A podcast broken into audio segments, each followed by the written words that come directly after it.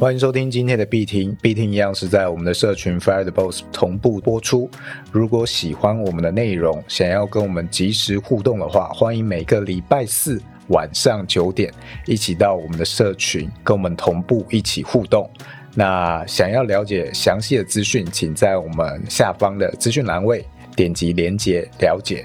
那我是主持人米老鼠，我是主持人老干妈。好，今天那我们要聊些什么呢？那我们延续上一集的话题哦，在上一集是在讲说最近的加密货币大盘走势非常的不好，市场行情不好。那相对应的，在这整个加密货币市场里啊，像去中心化金融以及 GameFi，其实它也是相对的很多的资金已经出走逃难挤兑了哦，这个是目前有的现象了。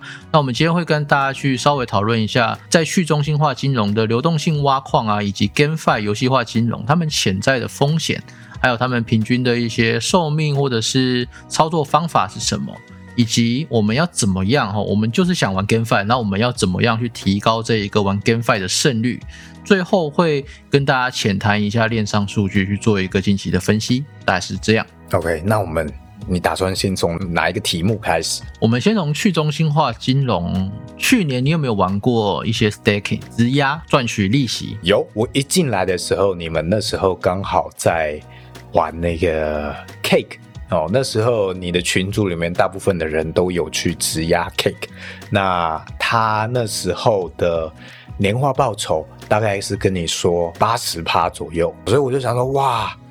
我刚从这个现实世界刚踏入这个币圈的世界，就看到居然有年化八十趴这种事情，太高了吧！我就开始想象，哦，我质押一个月是多少？我质押一年之后是多少？结果，哎，质押可能没有个一个月吧，它就大概跌到了七十几趴。可能有七十五趴吧，所以跌幅一直是慢慢在下跌的。OK，这个就是我对这种的质押的第一个印象。DeFi 有几个有趣的一个特点了啊，第一个特点就是没有人可以放满一整年，这是我们要知道的第一个原则哦。没有人可以质押完整一整年，不可能，因为它一整年会迎来暴涨暴跌，基本上没有人握得住了哦。如果你进场的点位比较高，进去挖矿，那等到它暴跌的时候，你还没出场，那你这阵子就是在送钱啊。第二个原则，第二个特点，大家要记得哦，DeFi 挖矿，如果你不知道你在挖谁的钱，就是在挖你的钱，因为它 DeFi 挖矿的概念是这样子的，你今天有点像存股啦，哦，今天你存股。它会发配这个股息给你，所以在换到区块链、换到加密货币的去中心化金融上，就是你买这一家公司它发行的这个代币，质押到智能合约上。那这个智能合约上，它会提供一个证明，叫做 LP。这个证明就是流动性证明，证明你是这个流动性的提供者。那你是这个流动性提供者的话，你就是协助造势，所以你的身份就是一个造势商。哦，你只要把两个币丢进去。拿到这个 LP 这个证明，再丢进去智能合约上，它就证明说你是这一个流动性提供者，这个造市商，那它就会把 DeFi 上的交易的手续费，还有每天产量的部分比例回馈给你这一位造市商，这是他回馈给你的方式。那问题来啦，每个人的成本是不是不一样？有些人在币价一块的时候买，有些人在币价一百块的时候买。当币价一块涨到一百块的时候，他每天挖的量还是一样很多啊。那这时候他会干嘛？他也回本了嘛？就无情的挖提卖，挖提卖什么意思？每天挖矿，挖到的矿提出来到那个去中心化的交易所上，我们叫做 DEP，在这个 DEP 上做兑换，挖提卖嘛，卖成他想要的货币，所以每天会卖，所以他会非常非常快的去做通膨，那这个通膨会导致它币价下跌，下跌之后呢，你的本金就会一直缩水，一直缩水，所以你只有一条路可以去对抗这个通膨。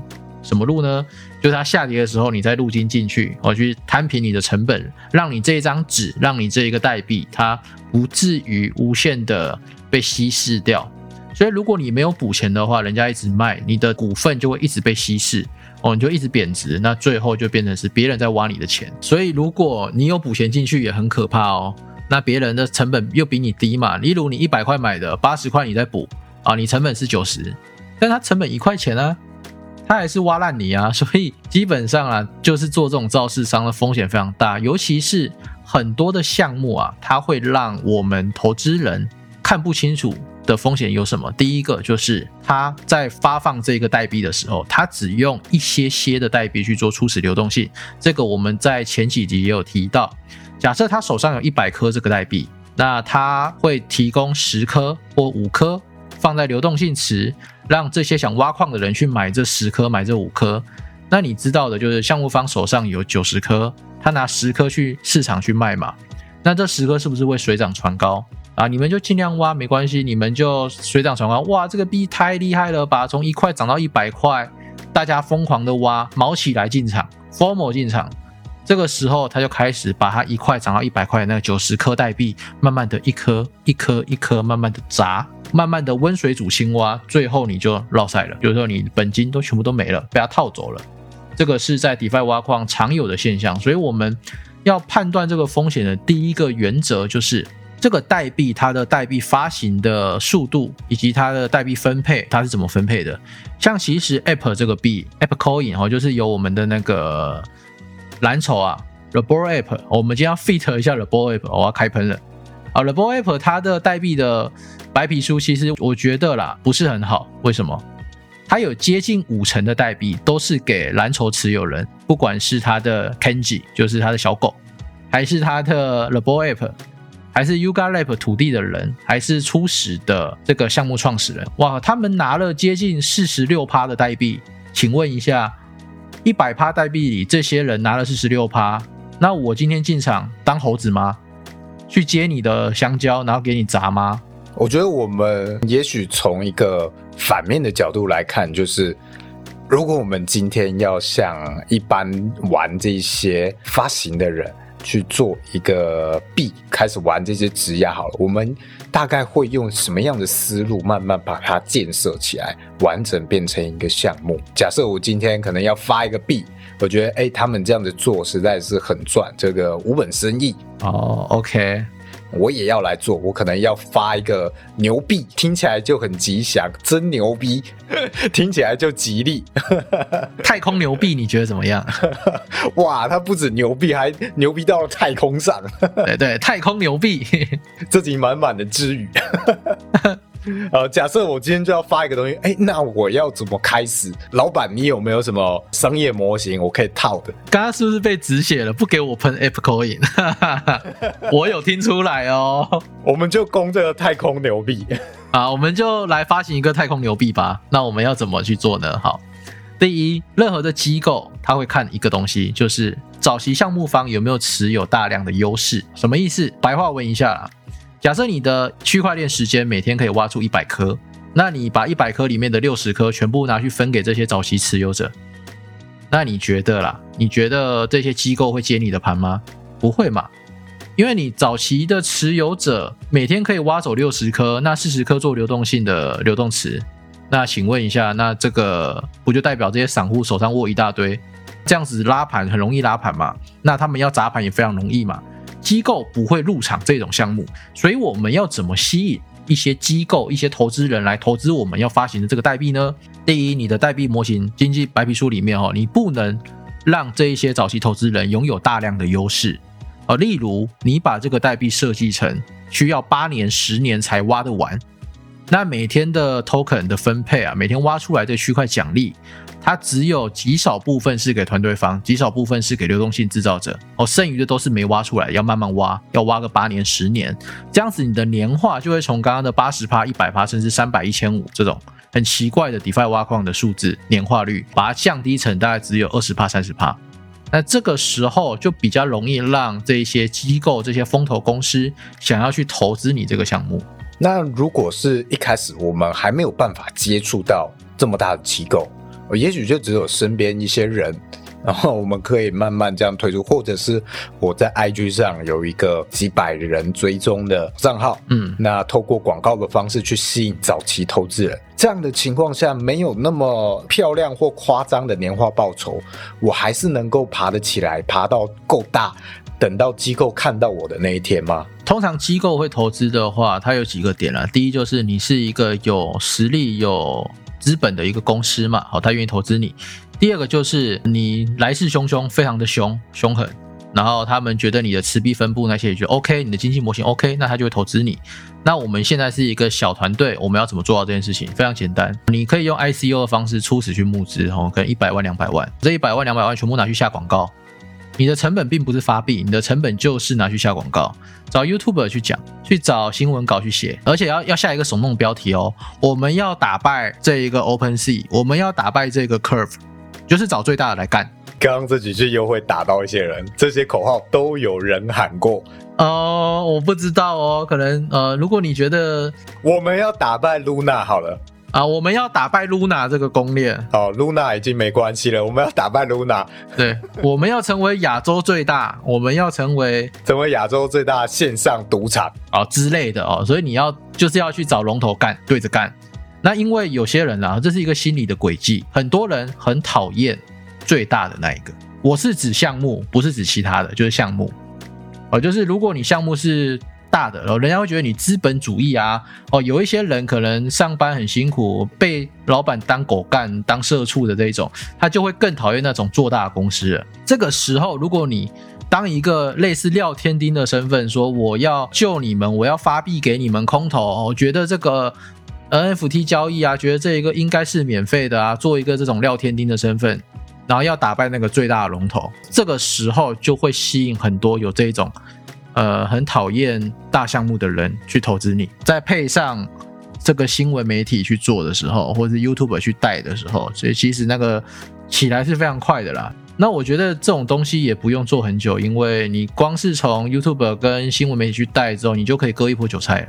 对，那像听到刚刚那样的话，这种币你要发行，会有非常多的平台可以去，好像群众募资商品那种概念。你只要丢出一个想法，哎，你要打败这个项目，你要取代它，你要变成更好这方面更好的一个领导者。想象我们大家都会嘛，去想，哎，怎么样去做，怎么样去规划，等于是你只要丢出一个计划跟大概可实行的方法。上架到这些平台，多多少少都会有人愿意买单。是，那甚至你在这种情况下，哎，你去打一些少量的广告，或买那个账号的粉丝，人家看到你哇，推特几万人追踪，好像可以哎，哦，每一篇贴文都上千按赞，好像可以哎。这种时候，很多投资人愿意就买单了。而且哦，你再配合一些活动，例如前一百名、两百名投资人哦，我们这个地址啊，有购买我们代币的地址啊，我们抽出十颗以太币，你买不买？买嘛！你分享不分享？分享嘛！哦，人就是这么的廉价，非常的好撸。我们无意识之中就成为了这些割韭菜的镰刀的机器我们是帮凶哦，因为你分享了，非常容易你就成为帮凶，甚甚至是割到一些你的朋友。所以，为什么也是我们不愿意去做一些传销的那种白名单邀请的原因之一啦？因为，呃，这真的很容易有很多风险。那我来稍微讲一下，刚刚是讲发行代币方怎么割韭菜嘛？我来讲一下我们身为投资人怎么避免被割韭菜，好不好？好啊，第一个就是我想问的，好，假设今天有一个产品跟你说，哦，我的年化可以达到八十趴。啊，那我发行这个代币，你要不要支持我啊？我们还有一些活动哦，你像购买我们的币去储存的话，给你年化四十趴。那你参加我们的进阶 VIP，持有我们 NFT 去做质押，你可以让这个 pool 你的 staking 的奖励年化变成六十趴、八十趴哦。那你要不要去做？要嘛，对不对？因为觉得哇，我分享一下，按个按钮，我获得这张 NFT staking 进去，我就可以从年化四十趴变六十趴，分享嘛。这时候再跟你说，那你再追加一千五百个代币，这样子你就可以从年化六十变八十趴。哦，用那种类似 VIP 等级的制度去让你后金补进去，这样去参加这一个。好，那我想问你哦，他如果说他年化可以投资八十趴分润给你，那他为什么不直接用稳定币募资就好？为什么不要？他直接募资 USD 就好啦，募资美金就好啦。他干嘛要发一个代币，然后弄得糊里花俏的，叫你去买这个买那个，然后叫你 staking 进去，干嘛那么麻烦？他就写一个智能合约 staking，然后叫你把美金丢进去就好啦。为什么要发这种协议？告诉你为什么？因为你今天买代币是会有溢价，呃，例如他发行这个代币可能是一块美元，啊，买到最后剩变成一百块了，那他手上持有这些代币能不能倒下去套你钱？可以嘛？那大家去套你钱之后，他发给你的必要成本吗？不用，他发给你的就空气啊，发给你这个空气，那流动池的钱，他有时候会去护盘，会去补个二十万美金、三十万美金，或是几百万美金，但他早就从你身上可能捞走几亿美元啊，所以他发行代币有极大的好处，因为他发行代币，所以他可以透过砸盘或者是洗筹码的方式，让有些人去认赔，让有些人就是温水煮青蛙。那他套的钱持续在注入这流动池去做这种后金回注的一个动作。白话文一下，假设他今天一块钱一堆人去买，涨到一百块，他卖出，他说他是赚一百倍，他初始的资本额可能是一百万美金，那乘上去他有多少钱？他有一亿美元嘛？他一亿美元，然后跟你说我项目方超保护我们的项目的，我先要拿一百万美元来丢入这个流动池，因为流动池深度不够了，哎。他赚了一亿美元，他拿一百万丢在流动池里，让你们继续玩这个资金盘游戏，然后你奉他为神，然后你会可能说我大叉叉叉，例如这个代币叫牛逼币嘛，我大牛逼币有够牛逼，赶快来买之类的，哇塞！之前像是很多的 NFT 项目，它发售完之后，它有了资金，然后他就哎去买一个什么东西，说哎这是社群共有，很多的持有者看到之后就会觉得哎信心来了，你好像真的有做事，你买了一个什么东西，然你买在哪一个艺人的旁边，或者这个艺人也有买，你也跟着买。他就觉得哎信心起来，然后他又创造了一些后续的人去接盘，把这个价格炒高之类的。哎，结果隔了一阵子之后，你可能就看到项目方好像就没有在做什么事了。哦，这种状况是很常见的。对，所以该怎么说呢？就是我觉得很多的项目方做到最后都会发币了，尤其前阵子吧，NFT 在一月的时候有一股它的浪潮结束了嘛，已经有点暴跌了。这时候有几个项目方说要发币，我跟其中一个项目方认识。我有去问他，给他建议。我说，我觉得发代币啊，要注入初始流动性。这样子，如果呃 NFT 的版税不够去付这个流动性深度的话，这样子这个币会崩跌，最后会被割韭菜。韭菜们会觉得自己被割了，然后就爆炸就没了，然后也会影响这个 NFT 的一个价值。好，他跟我聊一聊之后，他最后还是发币了。啊，那个币最后跌了九十九趴。那如果你是这个 NFT 投资人，你买的那 NFT，你觉得会有人买吗？不会，为什么？因为你会觉得这 NFT 在割韭菜，所以它发行的币割了你韭菜，所以这 NFT 也会连带的贬值。那再来，你支持这个货币，他说要发代币的时候，为什么会涨上去？因为持有这个 NFT 可以获取这个代币，他就玩了这种游戏了。那他玩这个游戏之后，今天你你用很高额的以太币，那时候还是四千吧，哈，三四千啊，你用三四千的以太币的这个成本去买了这个 NFT。买入之后，我记得买入是零点四哦，我没有买了，因为我是赚钱那一个。呃，零点四买入的人最后被割，他现在剩零点零六还零点零七哦。那现在以太币又跌到两千嘛哦，所以你的以太币被腰斩，然后你买的图被腰斩，再腰斩，再腰斩，大概就是这种故事。所以你的四千美元成本的那时候是零点三，是一千两百块美金，现在剩到可能只不到两百美元，就类似这个样子，所以是很可怕的。那你买的那个代币也跌了九十九趴嘛？好，那回到问题，那为什么他要发代币呢？因为短期内那个代币可以让他的 NFT 涨价嘛？涨价是不是有更多的交易量？是不是有更多的版税？那有的版税再丢入流动性池里，他发币不用成本啊？那他手上又一堆的代币，这时候他不就可以砸盘再去套一次这个代币的钱吗？所以这个东西也是那时候我跟那个老板说不要发代币的原因。我是站在不要割韭菜的立场去跟他讨论啊。但显然，老板是来割的。那如果反过来讲，如果你今天是项目方，什么样的状况会让你考虑发代币？呃，什么样的情况下啊？想割韭菜的时候啊？没有任何例外吗？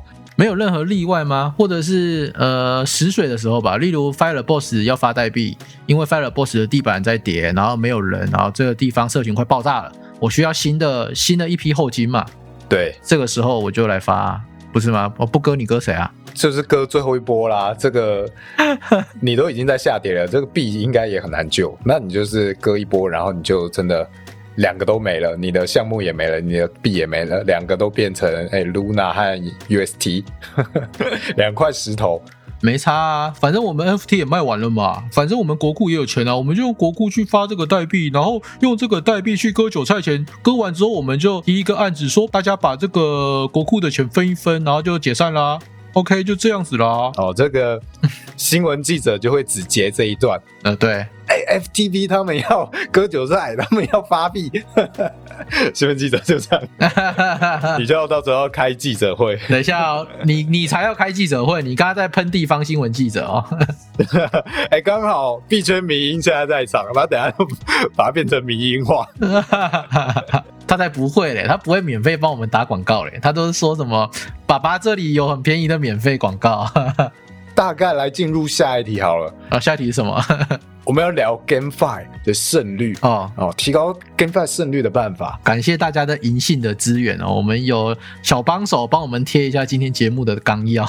我们要聊 GameFi 胜率的办法，是不是？要怎么提高胜率？啊，这个 Game Five 的胜率其实，呃，有没有发现 Game Five 有个特性哦？它一定、一定、一定会崩掉。可是有潜力的项目，它会有一个成长期，这就跟一张图很像啦，就是早期接受者才会赚钱，中期到后期都会落赛。哦，我我找一下那张图给大家。那如果呃你对这张图有兴趣，你是听众 p a r k e s 听众没办法听到的哦，那你可以到我们的 Discord 里去看这张图。啊，如果你找不到的话，你可以在 Discord 问说必听第二十集啊，那一张图在哪里？我再贴给你。啊，这张图市场份额哦，你可以看它最后会走入一个死循环，不管是什么东西都会，不管是我们的传统产业、科技产业、深科产业，还是你的加密货币，其实它最后都会长这样。那你如果是在创新者那个阶段入场的人，你到早期接受者到早期大众，你都会有一个不错的一个报酬。这个是我觉得 GameFi 它最迷人的地方，早期接受者赚到烂掉。我那时候玩了一个 GameFi 最快的，你们觉得几天回本？我先说这题有陷阱哦。老鼠，你觉得我那个 GameFi 几天回本？看你抽的卡好不好？你抽卡好的话，瞬间就回本。啊，我抽的卡不错，三小时回本，三小时。呃，所以我抽到不错的卡，三小时回本。然后呃，烂的卡要三天才回本，最烂的卡三天。所以我三小时回本之后，我就开始到货嘛，挖题卖，挖题卖，割到你妈妈都不认识你是谁。哦，没错，就是又有人猜到，怎么这样子都可以猜到。好，反正就是我三小时就回本了。哦，后来就在白嫖，白嫖了一个多月吧。后来他死掉，他 rug 了，我就不讲我项哪个项目了啦，反正就是割韭菜项目很多啦，每一个项目基本上都差不多。对对对，那为什么我要玩呢？因为我可以割韭菜啊。我们再看一下这张，我要解释这张图喽。好来。呃，你如果是创新期的人，我们以跑步币为例哈，我们来欢迎我们的来宾 Fit 跑步币，我们来 Fit 一下跑步币。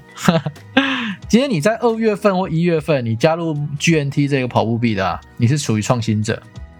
那个时候是零点一块吗？我记得最低的时候，哦，到早期接受者的时候，涨到多少钱啊？涨到零点四、零点六的时候，有很有名的 Twitter 博主啊，他们在说要跑了，要跑了，很热了，很热了，他们确实跑了。后来呢？没想到，哇靠！这个超级出圈的，最后涨到了三块四块啊！到早期大众嘛，对不对？两块三块左右是早期大众，那时候连连你朋友都在问你要不要买跑鞋了。到接下来更远的远方朋友都跟你说他最近买了跑步币，这时候走到哪里了？晚期大众的阶段，走到晚期大众之后，它从最高的可能三四块那个位置一路下探到呃，它现在一点零五块，那不就是晚期大众到落后者吗？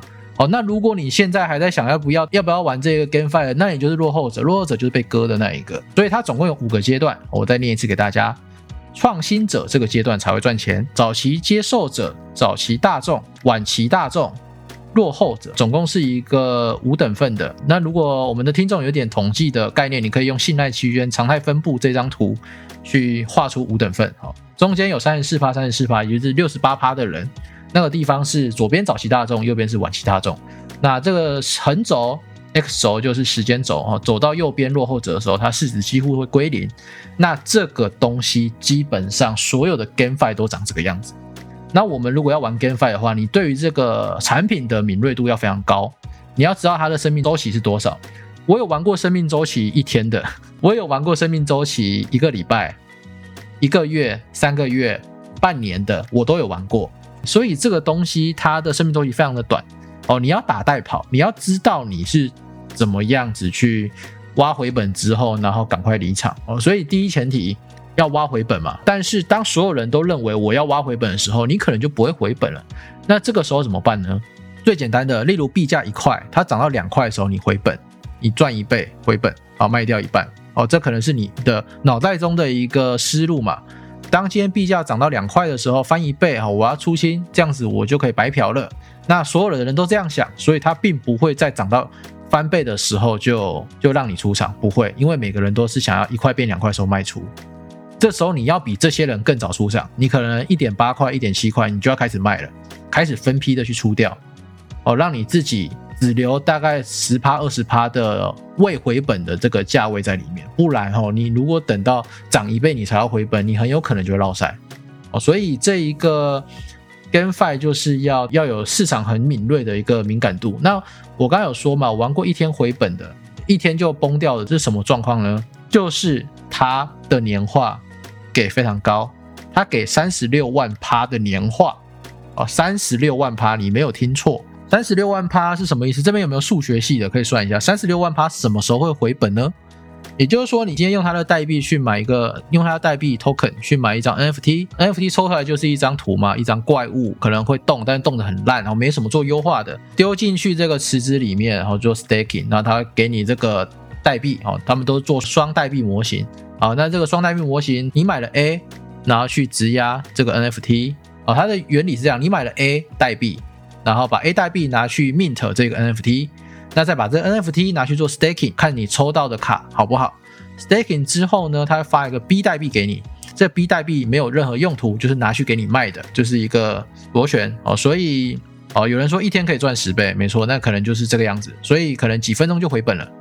几分钟回本之后，是不是大家都回本了，开始砸盘嘛？所以它发行不到三个小时吧，代币就跌了九十九趴，然后再跌九十九趴，再跌九十九趴，它最后就涨这样，那就死掉了。那个时候它的 GameFi 一开始发行的时候，大概有一百多万美金进场，半天不到吧，它的美金含量剩下三四万而已。所以它的呃一百万美元是一开始进场的人，到了半天之后，它只剩下三万到四万美元左右。的流动性，所以这一种这种还不能空哦，因为它没有上合约交易所，哦它只有在 DEX 上面可以做兑换而已。这种你还没办法空，所以这种东西就是死得很快。好，所以如果回到我们的主题，你要玩 GameFi 要获利的话怎么办？想办法帮自己当成早期的投资者，那你可以怎么具体做到呢？去布局在一些有在玩 GameFi 的一些。Discord 社群哦，你在里面才能掌握到比较新的消息嘛？不然我跟你说，你等到你在 YouTube 看到 YouTube 发了某个影片宣传影片，那个其实都已经是在早期大众以后的事情了。像跑步币，它是在三月多的时候，很多的 KOL、很多 YouTube 在在讲跑步币这东西。为什么？因为呃，这些做这个影片的 KOL，他也是得到的是二三手资料。前面在一月、二月的时候，那个时候才是属于真正的早期。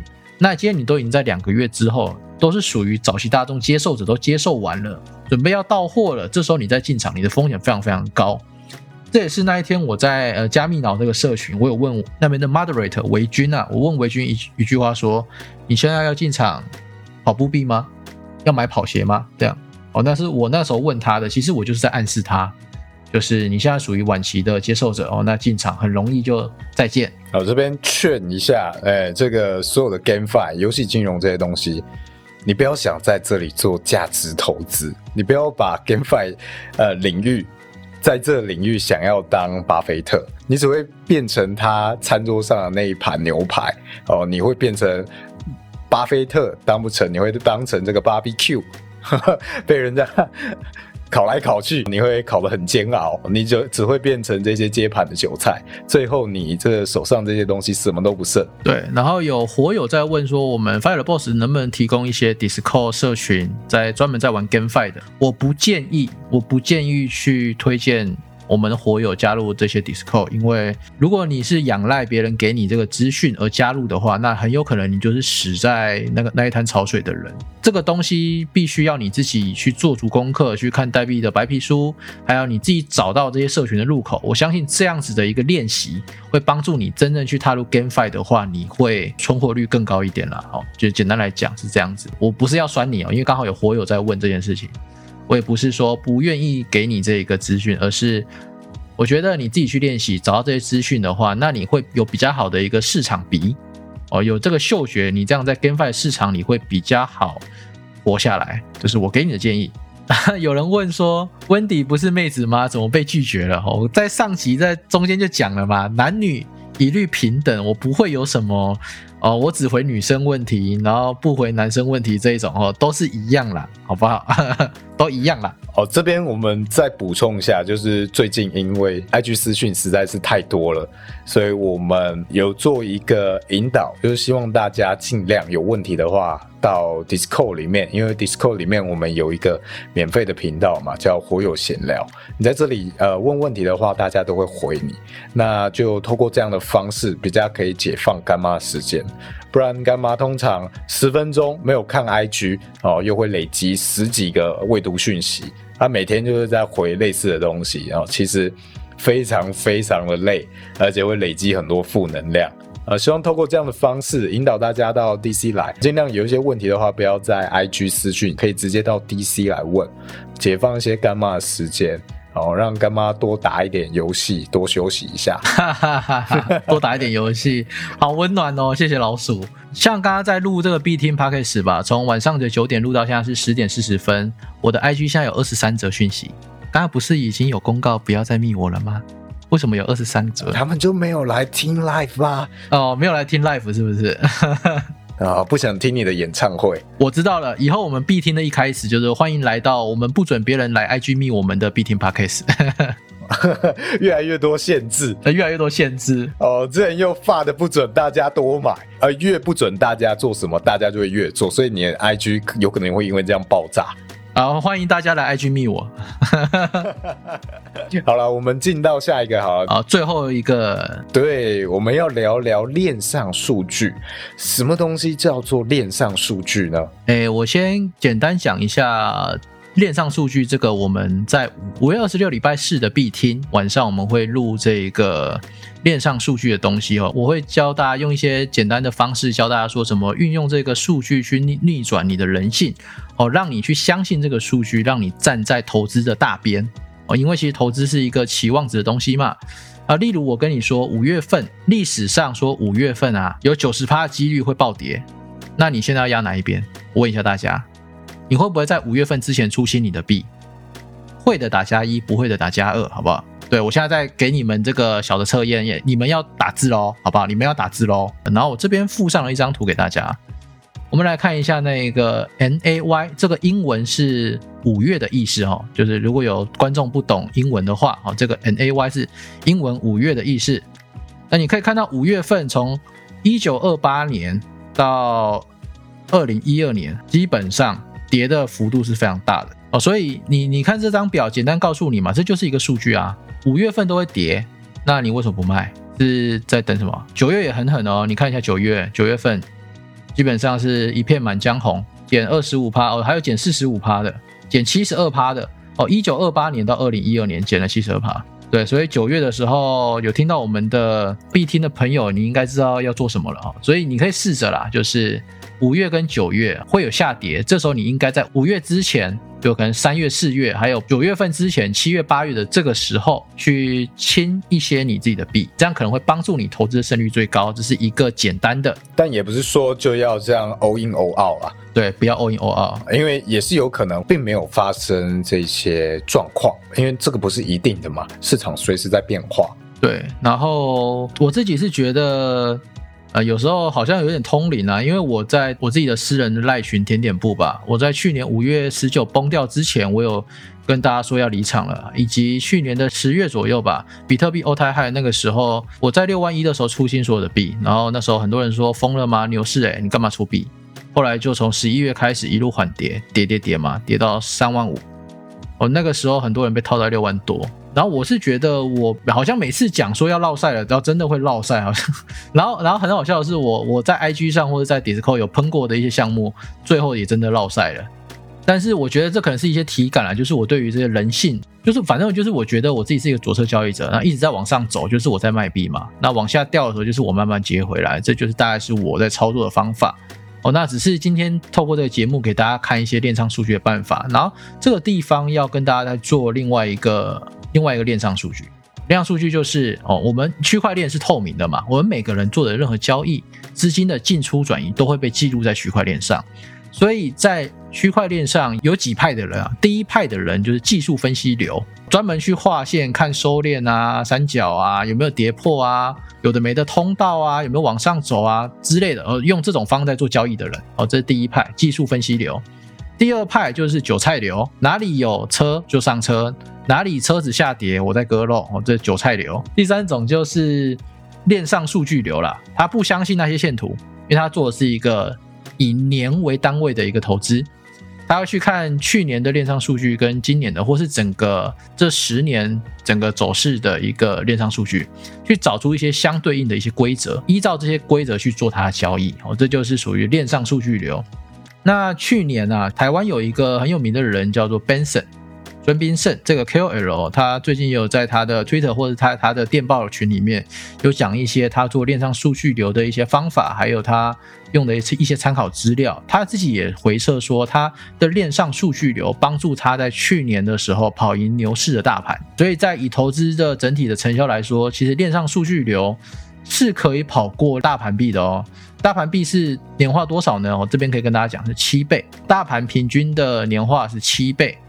所以如果你的投资啊没办法跑赢大盘币的话，那你干嘛不要去 买大盘呢？哦，当然我们这边也有火友提到，链上数据会骗人，没错，尤其在市值越小的地方越容易骗。当市值越小的时候，它可以去做操盘嘛，所以它可以用。去假冒一些链上数据，哎，那你会说链上数据不是真实透明的，怎么假冒呢？哦，很简单，像我们有些人会去追踪什么金鱼地址嘛，哦，我们叫做 smart wallet 嘛，聪明钱包哦，那你去追踪这些聪明钱包，会得到一件事情，你就发现他在骗你，他明明是金鱼，他怎么会亏钱呢？因为金鱼那只是他的小账号啊，例如他有一百亿，这个金鱼只是他的小账号，用来骗你的，他制造了一一艘假金鱼的船，载满了韭菜，哦，满载而归。哦，他真实的金鱼账号是另外或是分仓的，或是你根本看不出来他是金鱼。他可以用一堆的散户啊，然后把钱丢进去散户的账号里嘛，啊，然后这样就金鱼不就是影分身了吗？你就猜不到啦。那你以为的金鱼是金鱼吗？哦，可能不是哦。哦，这是一个尔虞我诈的一个金融战争啊，所以我们不要太相信什么链上金鱼钱包地址哦，那有可能在骗你。他有一群小鱼，然后他驾驶着一只的大金鱼，然后来骗你。然后载了一群韭菜之后，用他的一群小散户的一些小鱼，去把这一艘载满韭菜的金鱼的船给吃掉，这是他可能会去做的啊。所以，所以这个地方在小的市值也可能会这样做，大市值也可能这样做。但是你在大市值的加密货币里要这样做的话，相对难度比较高哦，因为其他的大庄家也不会让你这么简单去捞这个钱啦。所以他们本身会有一个共视觉。这共视觉就是他们可能会说好在哪个地方一起到货，哪个地方一起接回来，把这些韭菜给榨干。那韭菜生长也需要时间嘛？哦，那可能回到我们人类的一个行为、一个呼吸的话，那可能会例如十一月、十二月哦，要发年终、要配息了啊，年底大家比较有钱要过年了哦，这个时候他就会拉盘让你去追高割韭菜，等到三月年假过完之后再重新布局。所以。我们只要掌握的人行为心理的这种行为模式啊，其实你在市场的赚钱几率相对会大一点点。好，那回到链上数据，我今天要介绍这个东西哦，它就是一个早期持有跟长期持有的这一些投资人、投机人的链上数据钱包。什么意思呢？去年五月十九，比特币暴跌六十二趴的时候，链上数据显示，三个月以内加入区块链的新钱包啊，这些新的钱包。基本上全部都已经都已经做什么了？都已经实现亏损了，被套了嘛？所以就割肉离场了嘛？三个月以上的这些钱包哦，慢慢的变成聪明钱包了。诶，奇怪，这些握了三个月以上的钱包怎么一颗都没卖，反而它的持币变多了？为什么？这个链上数据会显示一件事情：市场真的没有信心吗？市场真的像新闻那样子讲的很恐慌吗？加密货币真的要死掉了吗？没有啊，要死的是只有三个月以内的这些人啊，这些投资客啊，因为他对于加密货币整体的走势，还有他对的币价相对高低不懂嘛。看到啊，我我原本是玩台股的人啊，减三趴我就快吐血了。今天我一来到加密货币，哇，五月十九减了六十二趴，不行不行，我赶快出场，所以他就出场了。对。就是在割这些人，所以加密货币没有死啊。这边有一句话送给大家，就是赌场是不会关门的。这个之前有好像有讲过几次，好像就赌场是不会关门的。今天这个加密货币被人家归奉为什么洗钱圣地、洗钱天堂，可以避险、可以避税嘛？赌场是不会关门的，我们就记得这句话就好了。希望这句话可以让现在比较熊的一个情况啊，让你对加密货币有一点点的信心。那如果你有听到今天这一集哈，如果你想卖币的，哦，拜托几个雷哦，拜托几个雷哦。回到刚刚的那个议题，三个月以内的韭菜全部都割肉离场，三个月以上都在加仓，为什么？我也不知道，反正赌场不会关门嘛。我们三个月后可能就会知道原因了。那如果现在录这一集的节目时间是五月十二号晚上，那三个月后到八月的时候，或许你在听这一集，你会有很深的感触，只能这么说。对，要要来结束，然后我们要来抽奖了。我们的 Fire Boss 啊，我们每一波公售后会有一个抽奖。那这一次第二波公售完，我们要总共要抽出三张。会在五月十二号的录音，就是结束之后抽出一张。五月十九、五月二十六，也都是礼拜四之后，礼拜四的晚上节目录制的现场结束之后，会来抽出这个奖项。那今天要抽出的是第一张，那这个就是我们录音结束之后的互动时间啦。没错，那我们现在要差不多要跟大家拜拜了，那就先这样。那一样有什么样？想问的问题都到 Discord 里面来询问我们，可以点那个下方的资讯栏位。好，以上就是这一集，谢谢大家，下一集见啦，下一集见。